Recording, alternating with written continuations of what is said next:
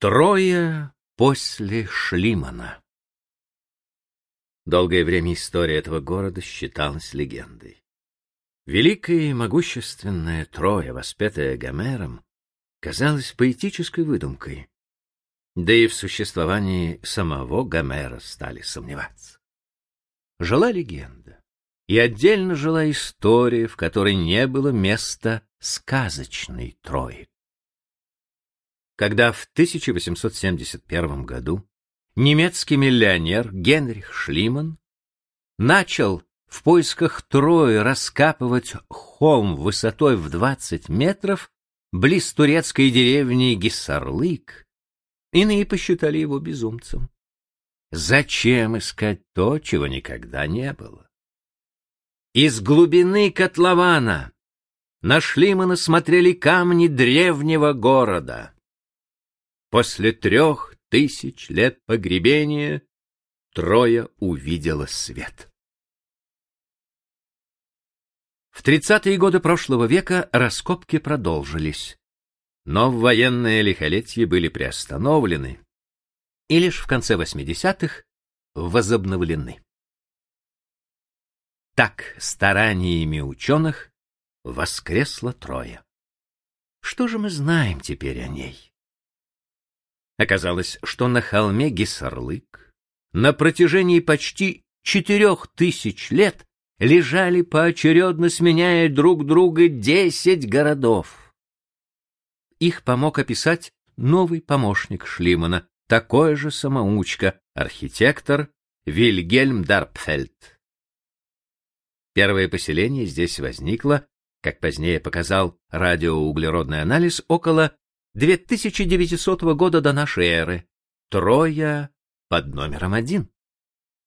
Через 300 лет Троя под номером два была уже царской резиденцией. В ту пору в городе имелось много золота, серебра, бронзы. Именно в этом слое Шлиман нашел свои знаменитые сокровища. Клад Приама, названный в честь царя правившего гомеровской Троей. Однако воспетый поэтом город, у стен которого сошлись армии греков и троянцев, Агамемнона и Приама, лежал тремя метрами выше. Трое под номером шесть и трое под номером семь А. С его гибелью пришла пора запустения. Лишь около 800 года до нашей эры здесь снова поселяются люди, греческие колонисты, трое под номером восемь. В 85 году до нашей эры город, трое под номером девять, войдет в состав Римской империи. Здесь будут чтить память героев Илиады. Одно время император Константин Великий будет подумывать даже о том, чтобы перенести сюда столицу Римской империи. Таков краткий курс истории Трои, составленный учеными после первого столетия раскопок. Холм Гисарлык невольно стал выставкой достижений современной археологии. В конце XX века сюда не могли вновь не прийти ученые. Возобновляя работу, археологи искали ответ на ряд важных вопросов. Являлось ли Троя пиратским гнездом или великой доисторической державой? Может быть, Троя была Атлантидой? Была ли Троянская война? И если да, то когда она произошла? Можно ли считать Трою колыбелью европейской цивилизации?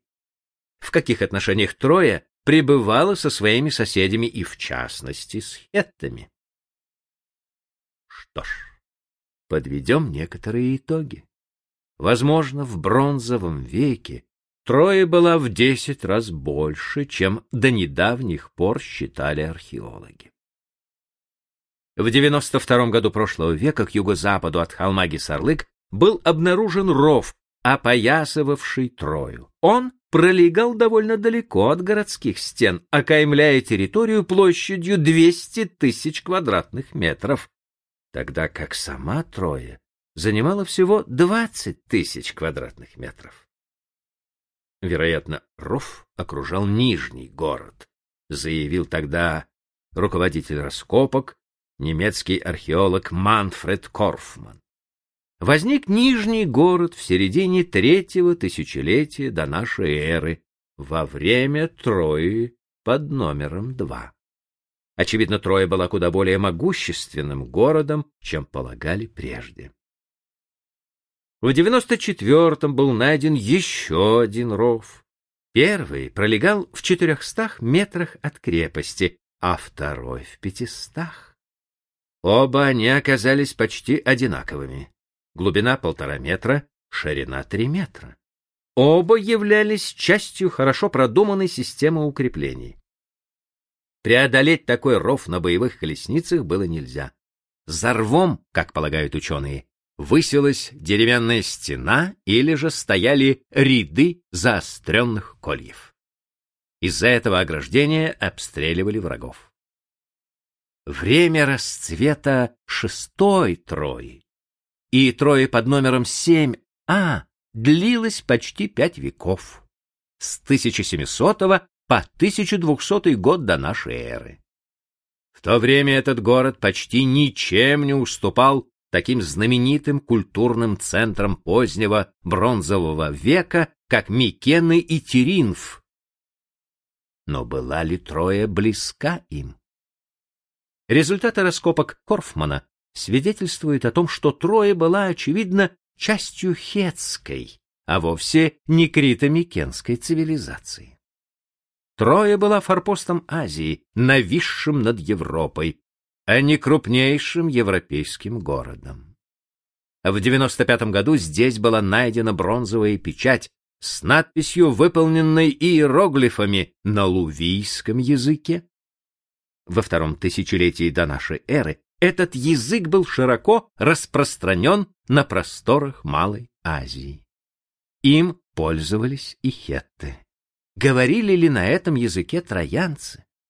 Конечно, по одной находке нельзя это утверждать. И все же возможно, что жители шестой Трои были по происхождению лувийцами. Это один из индоевропейских народов, которые, наряду с хеттами, около 2000 года до нашей эры переселились в Анатолию. Многие предметы, обнаруженные в Трое, скорее принадлежат этой восточной культуре, нежели греческой цивилизации. Уже крепостные стены Трои напоминали хетские укрепления, а вовсе не микенские. К низу стены расширялись, вверху же, возможно, были зубчатыми. По их периметру высились башни-надстройки. Оборонительный ров также вписывается в восточный облик Трои. Подобные крепости с хорошо укрепленным и тесно заостренным нижним городом можно встретить не в Греции, а в центральной Анатолии и северной Сирии, где жили хетты. И характер жилищ типичен для хетской архитектуры. Культовые предметы, найденные в Трое, тоже хеттолувийского происхождения. Так перед южными воротами Трои еще и сегодня видны четыре стелы, установленные на мощном каменном постаменте. У хеттов они служили символами бога-покровителя города. Наконец, на кладбище, устроенном близ городских стен, видны следы кремации. Такой способ погребения характерен для хеттов, а вовсе не для западных народов той эпохи. Примерно до 1400 года до нашей эры греки предавали тела покойников земле, не кремируя их. В любом случае, даже не дожидаясь новых открытий, нужно признать, что в бронзовом веке Малая Азия играла выдающуюся роль в мировой истории. На ее побережье Блистрои скрещивались два важнейших торговых пути древности — морской, что вел из Эгейского моря в Черное, и сухопутный из глубин Азии на Балканы. Здесь соединялись Запад и Восток. Европейские инновации сливались с новшествами, принесенными сюда из Месопотамии и Ближнего Востока. Местные жители впитывали новые идеи, развивали, совершенствовали их, обменивались ими с жителями соседних стран. Отсюда, через Трою и другие города, на побережье Эгейского моря, новаторские идеи проникали в Грецию. Это положение было не только выгодным, но и роковым.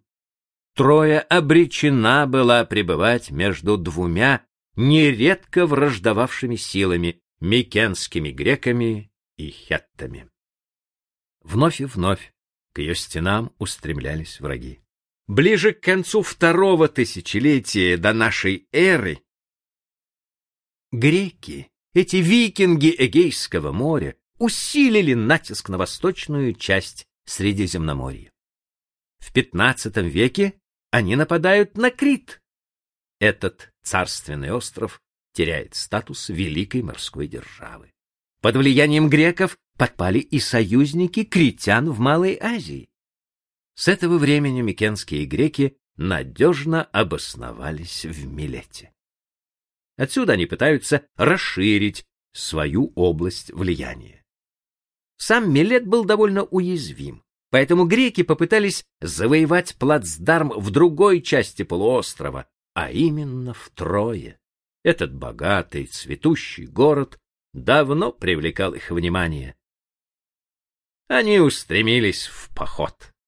Навстречу им, возможно, двинулась армия хеттов.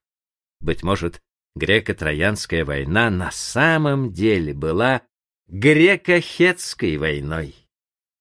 Ответ могут дать новые археологические раскопки.